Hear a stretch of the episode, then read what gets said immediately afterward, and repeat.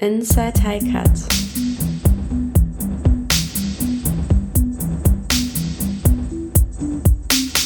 Der Podcast über Forschungsaktivitäten aus den Bereichen künstliche Intelligenz und Datenwissenschaften an der Heinrich-Heine-Universität Düsseldorf. Jeden Monat interviewen wir WissenschaftlerInnen quer durch alle Fakultäten und befragen sie zu ihrer aktuellen Forschung aus der Welt der Daten, Algorithmen und künstlichen Intelligenz. Ein Podcast des Heine Center for Artificial Intelligence and Data Science, kurz HICAT.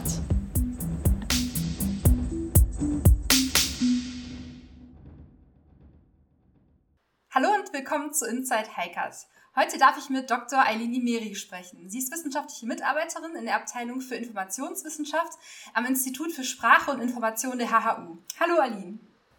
Hallo. Erzähl uns doch bitte zunächst einmal ein bisschen was zu deinem akademischen Werdegang und was dich zu deiner aktuellen Position an der HHU geführt hat. Sehr gerne. Ähm, also tatsächlich bin ich schon sehr, sehr lange an der Heinrich-Heine-Universität ähm, als Studentin. Seit 2011, äh, habe angefangen mit Germanistik, also ein Germanistikstudium und äh, nebenbei als Ergänzungsfach Informationswissenschaft und habe dann tatsächlich schnell gemerkt, dass ich die Informationswissenschaft, also das Fach, sehr spannend finde und habe dann äh, quasi mein Interesse dann weiter ausgeführt und dann eben noch Informationswissenschaft und Sprachtechnologie angefangen zu studieren und da eben auch letztlich meine Promotion im letzten Jahr beendet. Und ähm, tatsächlich bin ich immer noch an der Heinrich-Heine-Universität, aber schon seit einigen Jahren als wissenschaftliche Mitarbeiterin, eben auch äh, im Fach Informationswissenschaft bzw. im Institut für Sprache und Information und beschäftige mich insbesondere mit ähm, Activity Tracking Technologies. Also ich forsche sehr intensiv zu diesem Thema, insbesondere eben aus der informationswissenschaftlichen Perspektive, bin aber auch forschungsmäßig auch im Social-Media-Bereich unterwegs, auch wieder eben mit der Perspektive der Informationswissenschaft. Ähm, User-generated Content, wie nutzen die äh, Menschen Social-Media-Inhalte, was teilen sie dort eigentlich, was benutzen sie nicht. Und das ist eigentlich jetzt so mein Bereich, in dem ich mich schon seit einigen Jahren jetzt befinde und auch immer weiterentwickle und ähm, hoffe natürlich auch in den nächsten Jahren das fortführen kann. Ja, super, vielen Dank. Also du hast ja auch schon den Begriff ähm, Activity Tracking genannt und ähm, also in, insbesondere gehören dazu ja auch zum Beispiel Wearables, mit denen das, man das machen kann. Und damit verbinde ich wiederum den Begriff des E-Health, also sozusagen elektronische Gesundheit. Welche anderen Geräte, Apps und Softwares gibt es da denn und ähm, welchen Schwerpunkt setzt du genau in deiner Forschung? Das ist tatsächlich ein sehr, sehr guter Punkt, denn ähm, gerade E-Health findet in Deutschland schon seit einigen Jahren jetzt immer mehr, ähm, ja, einen immer größeren Bereich oder halt auch immer mehr ähm, Interesse. Und in der Tat, also Variables bzw. Fitness-Trackers oder wie man sie auch immer nennen möchte, sind ein Teil der elektronischen Gesundheit weil man eben nicht manuell, sondern digital quasi seine eigenen ähm, Gesundheitsdaten tracken kann oder einfach eine Sensibilisierung eben auch für seine eigene Gesundheit bekommen kann. Es ist aber halt eben auch noch viel, viel mehr. Also in Deutschland vor allen Dingen gehört dazu die elektronische Gesundheitskarte, die es jetzt schon seit längerem gibt. Ähm, bald, äh, soweit ich das richtig gesehen habe, ab dem nächsten Jahr elektronische Rezepte, also dass man sie wirklich auch nicht mehr zwingend per Hand bekommt, also die äh, ausgedruckten Rezepte, sondern dass sie dann eben digital dem Patienten gegeben werden. Und äh, was ich persönlich auch sehr, sehr spannend finde, eben ähm, generell auch die Patientenakte, also die elektronische Patientenakte. Zum Beispiel, ich bin selber bei einer Krankenkasse, wo ich das dann anfordern konnte, dass ich sagen möchte, okay, ich möchte bitte gerne meine elektronische ähm, Patientenakte haben, wo dann zum Beispiel Medikamente, Besuche bei diversen Ärzten etc. hinterlegt werden kann. Und das eben umfasst auch alles oder gehört eben auch mit zu diesem Begriff E-Health, elektronische Gesundheit hinzu, wo man eben versucht, eigentlich das Wohlbefinden vom Patienten oder die Kommunikation zwischen Ärzten und Gesundheitsinstitutionen mit den Patienten und Patientinnen digital oder eben mit Technologien zu vereinfachen ähm, oder eben auch zu unterstützen. Ähm, dementsprechend ist da, wie man schon vielleicht raushören kann, auch ziemlich viel im Gange. Und eben neben den Variables, die man halt unter anderem am äh, Handgelenk tragen kann, gibt es aber auch natürlich mobile Applikationen, also einfach Apps, die ich auch ohne einen ähm, Fitness-Tracker zum Beispiel benutzen kann. Und da gibt es auch ziemlich viel, also wirklich angefangen von einem ähm, dass ich einen Stimmungstracker möchte, also dass ich eine mobile Applikation benutze, um festzuhalten, wie ich mich fühle, vielleicht sogar bezogen auf gewisse Aktivitäten. Da habe ich jetzt auch tatsächlich noch eine gesehen, die fand ich ziemlich spannend. Sie nennt sich Dailyo Tagebuch, also ich habe sie nicht benutzt und kann jetzt auch nicht sagen, ob sie gut oder schlecht ist, aber ich fand sie für den ersten Blick schon mal sehr spannend gemacht, weil da wirklich auch gefragt wird, wie geht es dir, was war heute los? Also hat man sich mit Familie getroffen, Sport gemacht und dann bezogen auch auf diese Aktivitäten, wie man sich gefühlt hat. Also es geht so weit, also man sieht halt, die Bandbreite ist riesengroß, wirklich von eher Besuchen bei Ärzten und alles, was sich dann da abspielt, bis hin aber auch zur eigenen Autonomität, dass ich zum Beispiel eben meine Stimmung tracken kann, aber meine körperliche Aktivität durch Variables oder natürlich auch durch mobile Applikationen ohne Variables. Ähm, bisschen aber sogar auch, was ich dann auch wieder sehr spannend fand, ähm, Eisprungskalender, also gerade für die Frauen, Schwangerschaftstracking-Apps, bis hin aber auch wirklich in die Richtung Mental Wellbeing, also wenn ich Panikzustände habe ähm, oder Angstzustände, dass ich halt da auch sehr, sehr viele Applikationen finde. Und ich glaube, du hörst das gerade schon raus. Also ich könnte bis morgen noch darüber erzählen, weil es da echt eine riesengroße Bandbreite gibt. Und ähm, was vielleicht auch hier an diesem Punkt aber noch sehr spannend ist, gerade auch für Deutschland, das ist halt jetzt auch auch schon ein bisschen länger tatsächlich, aber jetzt nicht Jahre. Da müsste man noch mal schauen, wann genau es auch wirklich digitale Gesundheitsanwendungen gibt. Das nennt sich DIGA, wo also wirklich die Ärzte auch Patienten und Patientinnen Apps empfehlen, um zum Beispiel die ähm, Behandlung zu unterstützen oder um dem Patienten, der Patientin eine Möglichkeit zu geben, auch ähm, vielleicht den Prozess besser zu überstehen oder durchzuführen. Und das sind halt dann aber auch wirklich Apps, die bestimmten Kriterien ähm, zugrunde liegen. Also sowohl Datenschutz als aber auch eben, dass es wirklich klar sein muss, dass es zum Beispiel für Diabetes ist oder dass es für Depressionen ist. Also da unterscheidet sich das auch ein bisschen von Apps in einem App Store. Und da hatte ich dann auch schon mal reingeguckt, eben in die DIGA, auf, also Auflistung von Apps. Und da gibt es eben auch etwas für Stress und Burnout, für Migräne, für Depression, Therapie gegen Angst, Nichtraucher. Und diese Sachen können eben dann auch wirklich von Ärzten wie ein Rezept verschrieben werden, was ich auch wieder sehr spannend finde tatsächlich. Ja, das ist wirklich sehr spannend. Ich habe mich nämlich jetzt gerade, als du es erzählt hast, gefragt, ähm, inwieweit man das denn heutzutage schon mit Ärzten und Ärztinnen teilen kann. Also die verschreiben einem das jetzt. Wenn ich jetzt zum Beispiel an so eine Cycle-Tracker-App denke und ich jetzt, sagen wir mal, einen Kinderwunsch habe und das gerne mit meiner Frauenärztin teilen möchte oder eine Angststörung habe und irgendwie mein, mein tägliches Befinden in eine App eintrage und das mit meiner Psychotherapeutin teilen möchte, ist das heutzutage eigentlich dann schon möglich oder werden diese Apps eher verschrieben und dann ähm, beschäftigt man sich quasi selbst damit und kann selbst kontrollieren, ähm, was man zum Beispiel für Fortschritte gemacht hat. Also das ist wirklich auch ein guter Punkt, weil ich selber auch gar nicht in diesem Bereich, sage ich mal, forschungsmäßig unterwegs bin und dementsprechend da jetzt auch gar nicht schon sagen kann, wie eigentlich so der Stand ist. Aber Fakt ist auf jeden Fall, dass es genutzt werden soll, um generell den Prozess zu unterstützen. Also das heißt, in erster Linie soll es dann dir natürlich schon mal helfen, wenn du jetzt Depressionen hast, dann gewisserweise eben Depressionen auch vielleicht mit dieser Applikation dann zu tracken oder zu beobachten und ich könnte mir vorstellen, dass natürlich diese Daten dann auch mit wieder natürlich der Einverständnis dann mit dem Arzt auch geteilt werden können, weil natürlich diese Applikationen über die DIGA ja auch gewissen Prozeduren oder bestimmten Tests, sag ich mal, ähm, unterzogen sind, was eben dann auch bestimmt wieder Datenschutz etc. oder auch ne, das ähm, Wohlbefinden eines Menschen angeht. Ja, ja, da hast, hast du schon das Thema ähm, Datenschutz angesprochen. Da wollte ich auch äh, kurz ähm, mit dir drüber reden. Wenn ich jetzt auch darüber nachdenke, was du für Beispiele gebracht hast, äh, kommt bei mir auch direkt in den Kopf äh, zum Beispiel die ähm, Corona-Warn-App oder jetzt auch diese digitalen Impfausweise, die man hat. Ähm, und da gibt es ja dann auch wieder Potenzial, das eventuell zu fälschen, wenn man es nicht vernünftig kontrolliert und so. Denkst du, dass es, ähm, also dieser, diese Datenschutzfrage ähm, jetzt schon ein reales Problem? Oder ist es eigentlich so, dass unsere Daten eigentlich ziemlich sicher sind und die Sorge die viele Menschen ja auch im Moment haben, diesbezüglich ein bisschen übertrieben ist. Ich finde diese Frage tatsächlich immer sehr interessant. Also in dem Sinne auch in meiner Dissertation habe ich mich ja mit Variables beschäftigt und eben aus verschiedenen Perspektiven. Und eine war eben auch Data Privacy. Und ich finde sie halt deshalb interessant, weil man natürlich schon Untersuchungen gemacht hat, wie eben Menschen damit umgehen oder wie Menschen dazu stehen, wie ihre Sorge ist.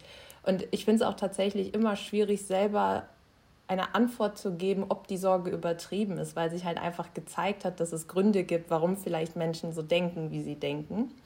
Und man muss hier einfach auch dazu sagen, ähm, dass wir halt in Deutschland ja auch einfach äh, mit dem Datenschutzgesetz ähm, eine super Grundlage haben, was unsere Daten angeht, also auch im Verhältnis vielleicht zu anderen Ländern. Und das ist natürlich schon mal ein erster guter Schritt, ähm, bezogen auf den Datenschutz oder eben auch bezogen darauf, was ich mit meinen Daten machen darf und was ich anfordern darf, dass ich sogar die Löschung meiner Daten beantragen darf. Und das gibt natürlich auch sehr viel Autonomität einer Person zurück.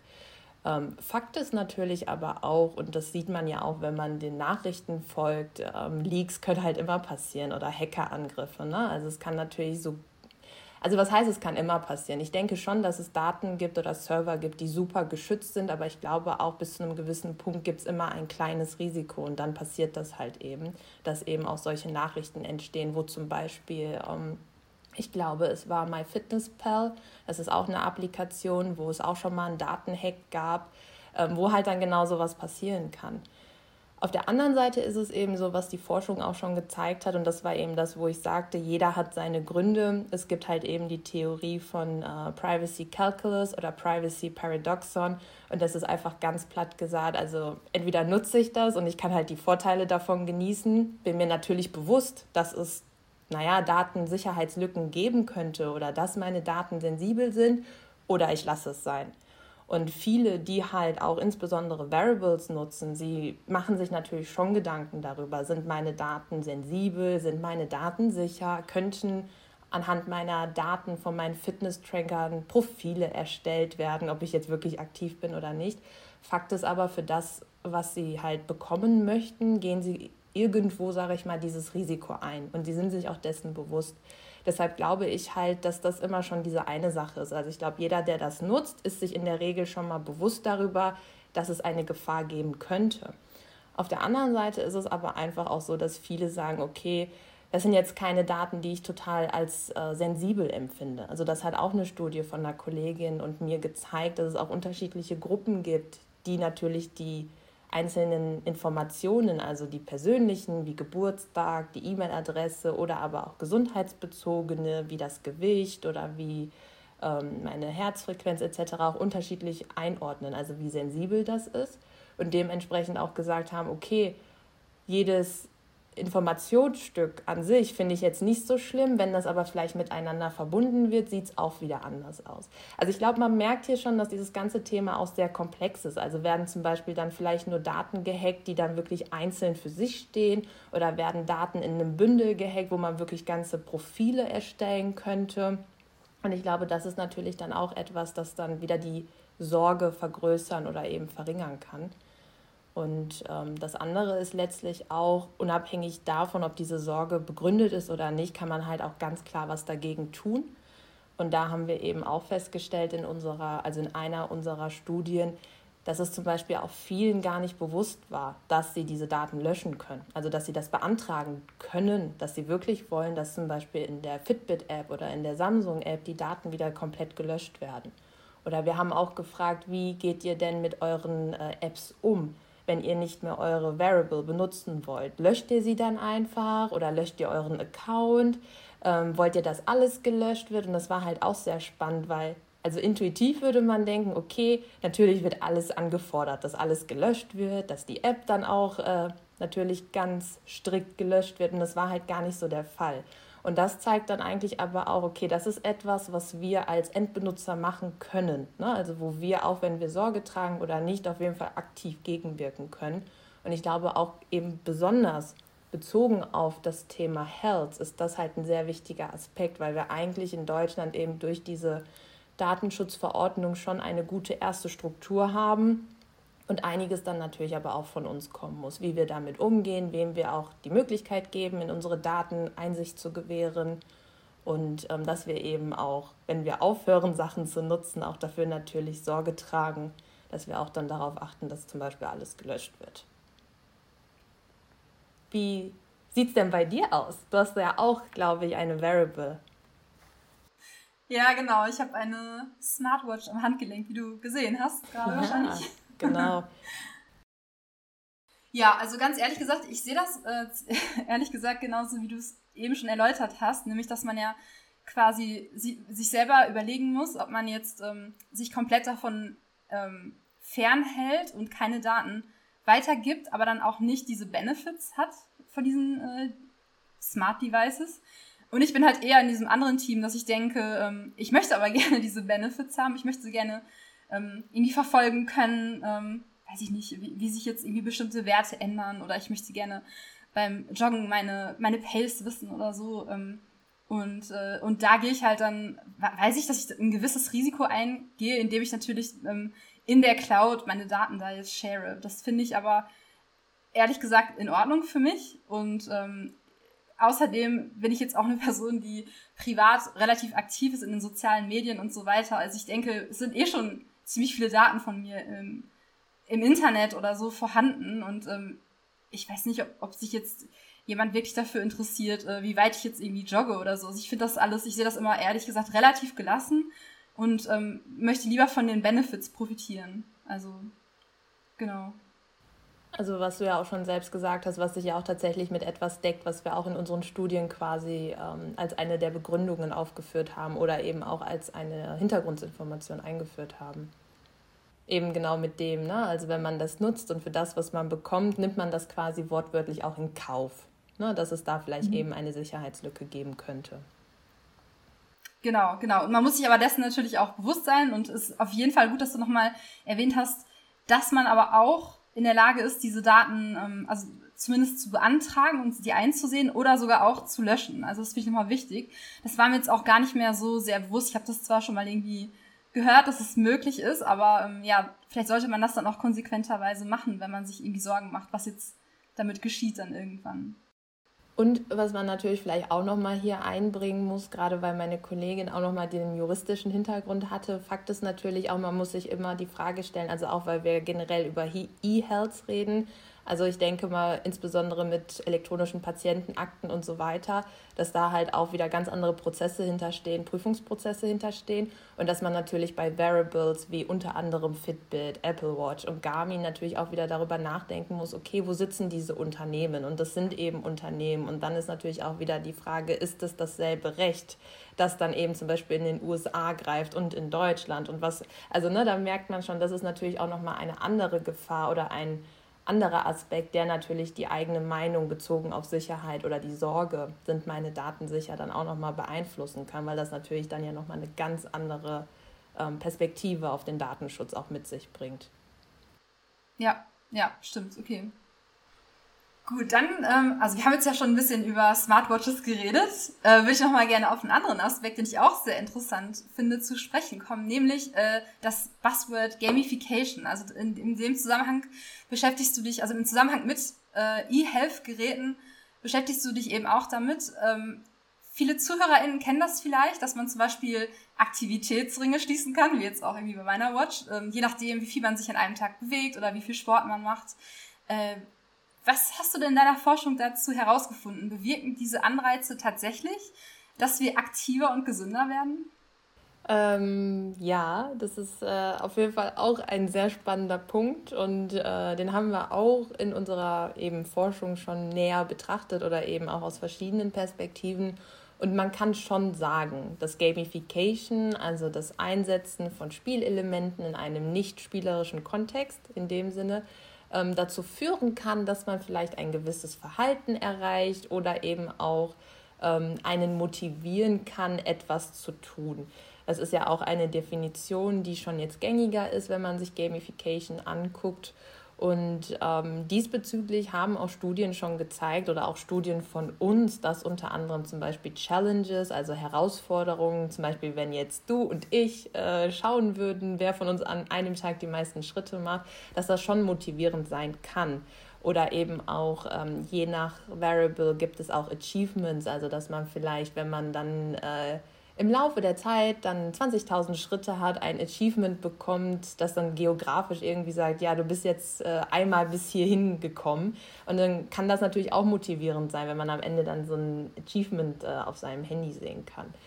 Man muss halt hier allerdings auch sagen, dass halt Gamification als Konzept nützlich sein kann, auch bei eben der Unterstützung von der physikalischen äh, Aktivität, aber dass es halt auch eher ein Werkzeug ist. Also es ist nicht wirklich jetzt das Rezept per se, weil Fakt ist halt einfach, wir als Menschen, wir funktionieren halt unterschiedlich und da kommen wir eben auch auf die Selbstbestimmungstheorie so ein bisschen zurück, die halt auch so mit Gamification eigentlich schön verzahnt ist. Sind wir nämlich zum Beispiel intrinsisch motiviert, also machen wir etwas, weil wir das wollen, weil wir Spaß an der Aktivität haben oder machen wir das aus einer extrinsischen Motivation? Ganz beliebtes Beispiel in der Theorie. Ich habe meine Hausaufgaben zum Beispiel nur gemacht, also nicht ich, sondern dann der ähm, Schüler oder die Schülerin, weil äh, man sonst vielleicht Sanktionen bekommen hätte. Ja? Also ich mache eher etwas aus äußerlichen Faktoren her. Und diese beiden äh, Motivationstypen oder ich sag mal Quellen können natürlich auch beeinflussen, wie wir auf Gamification reagieren. Wenn ich jetzt vielleicht eher ein Mensch bin, der extrinsische Reize mag, dann mache ich bestimmt auch total gerne Herausforderungen und äh, bin auch gerne kompetitiv mit meinen anderen Freunden und Freundinnen dann in einer Schritt-Challenge, während vielleicht andere es einfach total mögen, diese Achievements zu sammeln. Und da kann man eben auch sehen, und das haben wir auch in der Theorie in einer unserer Forschungsartikel aufgeführt, halt sehen, dass dieses Thema Gamification und die Elemente von Gamification, also Levels, Punkte, ähm, wo wir vorhin waren, bei Wettkämpfen etc., halt viel komplexer ist, weil man halt unterschiedliche ähm, ja, Typen irgendwo anspricht, beziehungsweise eben ähm, die intrinsische oder die extrinsische Motivation und manchmal sogar beides und dementsprechend das halt auch unterschiedlich effektiv sein kann. Und dann kommt halt auch noch mal dazu, dass wir halt ein äh, Gewohnheitstier sind. Ähm, insbesondere natürlich am Anfang, wenn alles noch neu ist und äh, ne, wenn alles noch ganz viel Spaß vielleicht macht, macht man es auch vielleicht häufiger als später. Und wichtig ist halt auch, dass man eher eine Gewohnheit entwickelt, also gerade bei der physikalischen Aktivität und da kann es natürlich auch schon mal passieren, dass Gamification irgendwann nachlässt, weil ähm, man braucht natürlich auch Reize. Also wenn jetzt meine Gamification-Elemente vielleicht immer dieselben sind und ich mache das jeden Tag, verliere ich vielleicht auch irgendwann meine Motivation oder den Reiz, es noch weiter zu versuchen. Und das ist halt so ein bisschen das Spannende an Gamification. Also nochmals, in unserer Forschung haben wir feststellen können anhand äh, empirischer Untersuchungen, dass zum Beispiel Challenges dazu führen können, dass sich die Nutzer schon mehr bewegen. Aber wir haben eben in der Theorie auch gesehen, dass man halt ein bisschen darauf achten muss, wen spreche ich denn eigentlich an? Also welche, also welche Motivation spreche ich eigentlich auch mit welchem Gamification-Element an? Und vor allen Dingen ist es dann eben für eine kurze Zeit oder ist es eben auch für die längere Zeit, wo dann auch vielleicht jemand auch wirklich dann eine Gewohnheit entwickelt und nicht nur lernt? Weil Gamification soll ja auch mhm. eigentlich ähm, unter anderem dafür eingesetzt werden, dass man zum Beispiel mehr sich bewegt. Und damit das dann auch danach so bleibt, ist es halt genau diese Zeitspanne, die ich vorhin meinte, die man halt dann auch immer versuchen muss, noch im Flow äh, zu bleiben. Ne? Also immer noch Spaß daran haben muss und immer noch das Gefühl hat, oh, ich muss jetzt weitermachen. Und ähm, dadurch ein sehr spannendes Thema, aber eben auch doch sehr herausfordernd in der Konzipierung, weil man eigentlich verschiedene Aspekte eben beachten muss. Wie ist es denn bei dir? Ja. Bist du dadurch getriggert? Weil es gibt ja eben Unterschiede. Ne? Also es gibt Ringe, die man füllen kann. Es gibt, wie ich vorhin schon sagte, generell ein Schrittziel und so weiter und so fort. Also es gibt ja ziemlich viele Gamification-Elemente. Ja, also ich glaube, ähm, schon, dass ich davon getriggert werde. Also ich freue mich dann schon, wenn meine Ringe irgendwie geschlossen sind am Ende des Tages. Oder ähm, wenn ich diese Monthly Challenges äh, erfüllen kann oder so. Ähm, ich finde das trotzdem ganz spannend, dass es auch diese Mischtypen gibt, weil ich kann mich auch daran erinnern, also um jetzt auch nochmal aus dem Nähkästchen zu plaudern, also mit äh, zwei Freundinnen während der Corona-Zeit, wo man sich ja wirklich im Lockdown nicht besonders viel bewegt hat oder zumindest irgendwie immer gesehen, geschaut hat, dass man ähm, rauskommt, spazieren geht und irgendwie Sport macht, wenn man auch vielleicht nicht ins Fitnessstudio kann oder in, in seinen Sport, den man gerade macht. Ähm, und da hat es uns geholfen. Also wir hatten nämlich auch diese Idee, einfach so eine ähm, Fitness-App alle zu installieren und da einzutragen, äh, was wir gerade gemacht haben, sodass es die anderen auch sehen können. Das war dann quasi so eine Art, äh, ja, also Peer ähm, Motivation oder so, würde ich sagen. Also das äh, oder so eine Accountability gegenüber des Freundeskreises sozusagen. Das äh, finde ich, also mir persönlich, hat es auf jeden Fall was gebracht, zu sehen, ah ja, die anderen machen jetzt auch gerade was, ich könnte ja jetzt auch mal wieder was machen, das tut ja gut, jetzt gerade während dieser Zeit. Ähm, ja, finde ich super spannend. Also, dass, äh, dass es da diese verschiedenen Motivationstypen gibt, das wusste ich auch noch nicht. Da habe ich wieder was auf jeden Fall dazugelernt. Und ähm, ich sehe das irgendwie, glaube ich, ein bisschen beides bei mir. Also das Intrinsische und das Extrinsische. Und das ist irgendwie ganz spannend wie das dann vielleicht auch in verschiedenen Situationen sich anders auswirkt. Ja, äh, und insbesondere wenn man sich dann halt auch nochmal diese Motivation anschaut, intrinsische, extrinsische. Und da gibt es halt eben auch noch eine, die Amotivation, also sogar wenn man halt etwas nicht macht, ne, dass das quasi auch einen Hintergrund hat.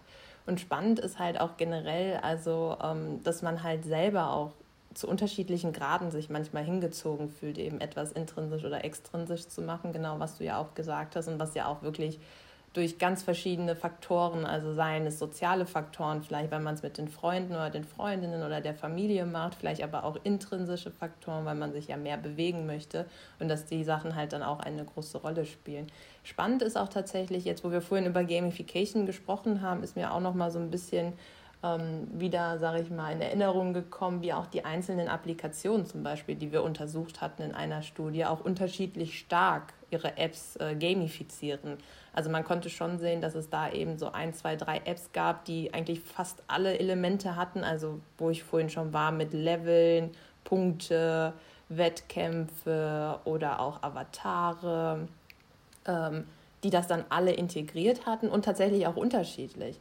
Ähm, also Garmin zum Beispiel, so fand ich, macht das ganz spannend, weil man selber auch aussuchen kann, welche Challenge man vielleicht gerade machen möchte. Und man sieht dann auch, wie viele Punkte es dafür gibt, um zum Beispiel auch dann ein Level nachher zu erreichen. Und da merkt man auch so ein bisschen, man hat wieder diese Autonomität, also dass man auch selber ein bisschen entscheiden kann, welche Challenge mache ich denn und möchte ich jetzt vielleicht eine sehr herausfordernde Challenge oder vielleicht erstmal eher eine kleinere, um so ein bisschen in den Flow zu kommen. Ähm, und das fand ich zum Beispiel persönlich eben auch von der Gamification-Seite sehr spannend, während es halt auch andere Apps gibt, die Challenges ermöglichen zwischen einzelnen Personen, aber zum Beispiel auch mit allen Nutzern, also die zum Beispiel sich in einer App registriert haben.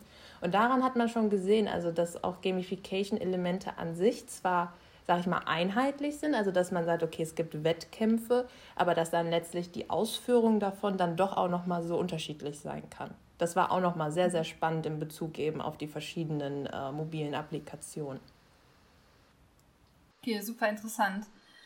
Ähm, jetzt nochmal, also Hand aufs Herz, wenn ähm, ich jetzt so eine Wellness-App habe, wo wirklich ich irgendwie alle Ringe schließen kann. Ich ähm, meditiere, ich schlafe genug, ich trinke genug, ich ernähre mich gesund, ich mache genug Sport, ich äh, ticke sozusagen alle Boxes. Ähm, wie gesund ist das denn dann eigentlich noch für mich, wenn ich quasi den ganzen Tag lang darauf äh, ausgerichtet habe, diese Sachen irgendwie auszuführen und das aber jetzt gar nicht mehr von mir selbst motiviert kommt. Entspannt mich das dann überhaupt noch? Also, wo siehst du sozusagen die Grenze, wo ist die Grenze der Gamification und wo sollte man dann vielleicht auch mal sagen, jetzt ist genug?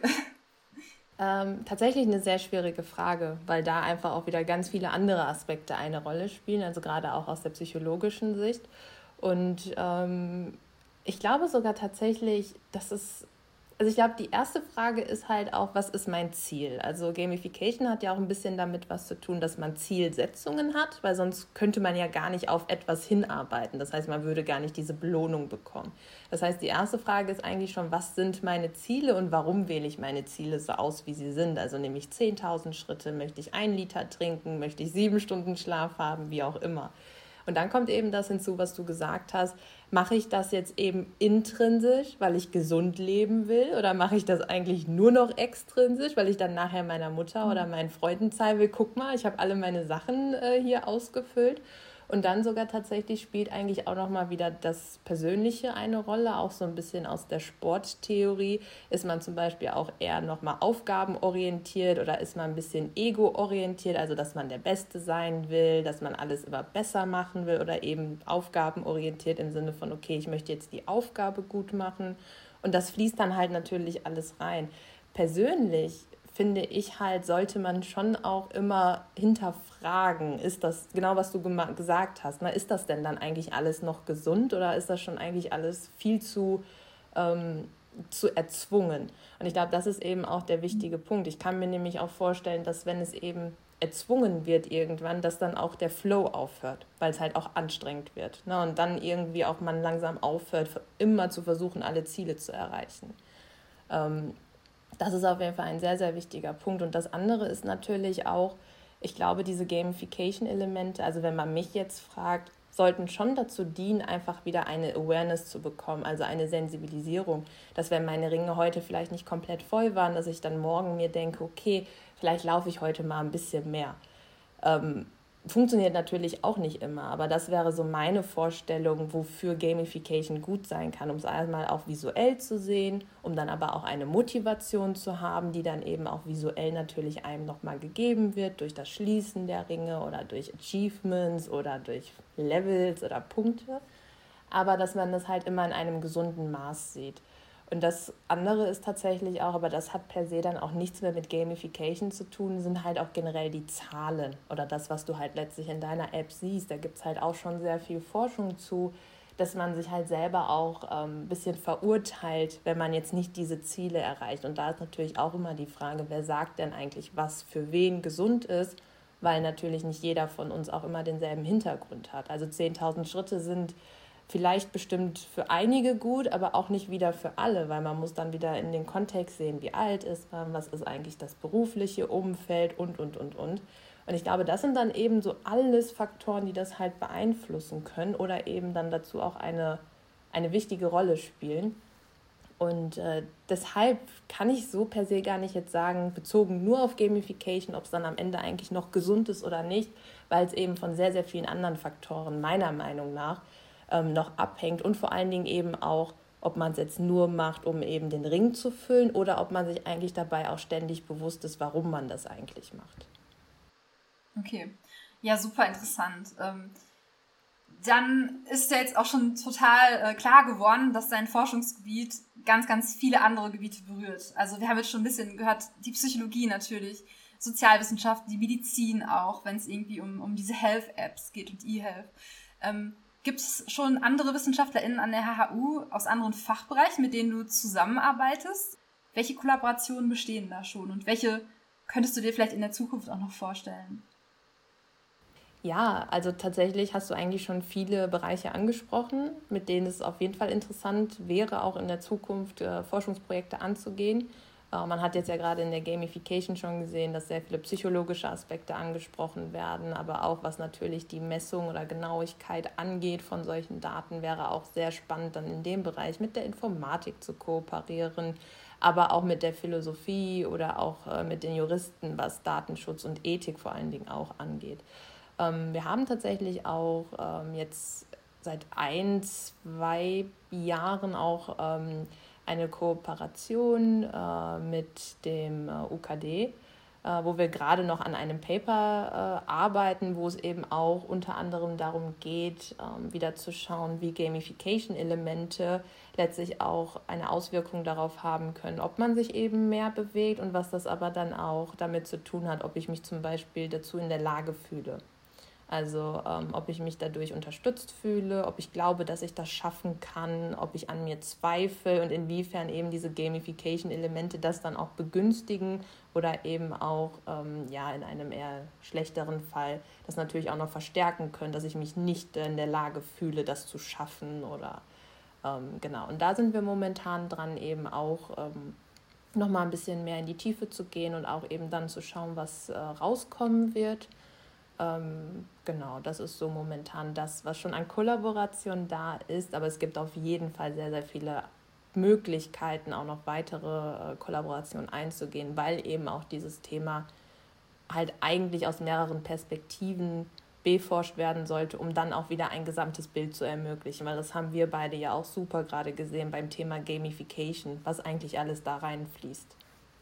Ja, super, sehr spannend. Das werden wir auf jeden Fall verfolgen. ich freue mich dann schon, was äh, dabei herauskommt. Das passt auch ganz gut zu dem äh, Zukunftsszenario, was ich hier vorbereitet habe. Das spielt im Jahr äh, 2035. Mhm. Ähm, denkst du, dass es dann total normal sein wird, dass man zum Arzt oder zur Ärztin geht, äh, dass man beim Besuch dort die Auswertung von E-Health-Apps mitnimmt oder im besten Fall natürlich die Daten schon einfach übertragen wurden?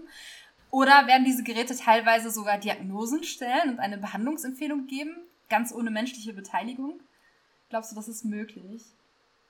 Ah, gute Frage. Ähm, also erstmal denke ich schon, dass es möglich sein wird oder dass wir irgendwann eine Kultur haben, in der wir eben Auswertungen aus unseren Applikationen mit zum Arzt oder mit zur Ärztin nehmen können oder werden. Teilweise ist es ja eben auch in Deutschland schon so, beziehungsweise eben auch äh, angedacht, dass es so kommen wird oder so kommen soll. Ich denke, das hängt vor allen Dingen irgendwann dann auch davon ab, also ob es akzeptiert wird, wie es einfach generell auch vermarktet wird, bin ich ganz ehrlich. Also ich glaube, wenn das dann immer mehr und mehr in den Alltag integriert wird, werden, denke ich, auch mehr Personen das dann vielleicht annehmen.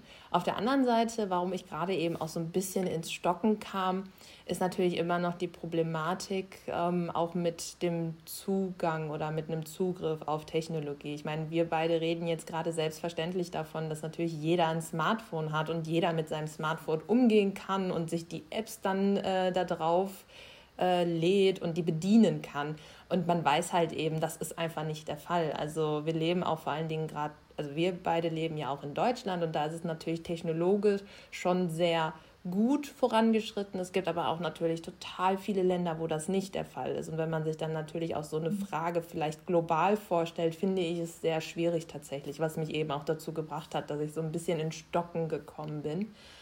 Ähm, aber nochmals, also ich vermute schon oder meine, äh, mein Bauchgefühl sagt mir schon, dass es dazu, dass der Trend dahin gehen wird, dass wir auch bei Ärzten und Ärztinnen mehr Einblicke geben werden, was dann zum Beispiel unsere Schlafdaten vielleicht äh, betrifft oder auch unsere Herzfrequenz etc.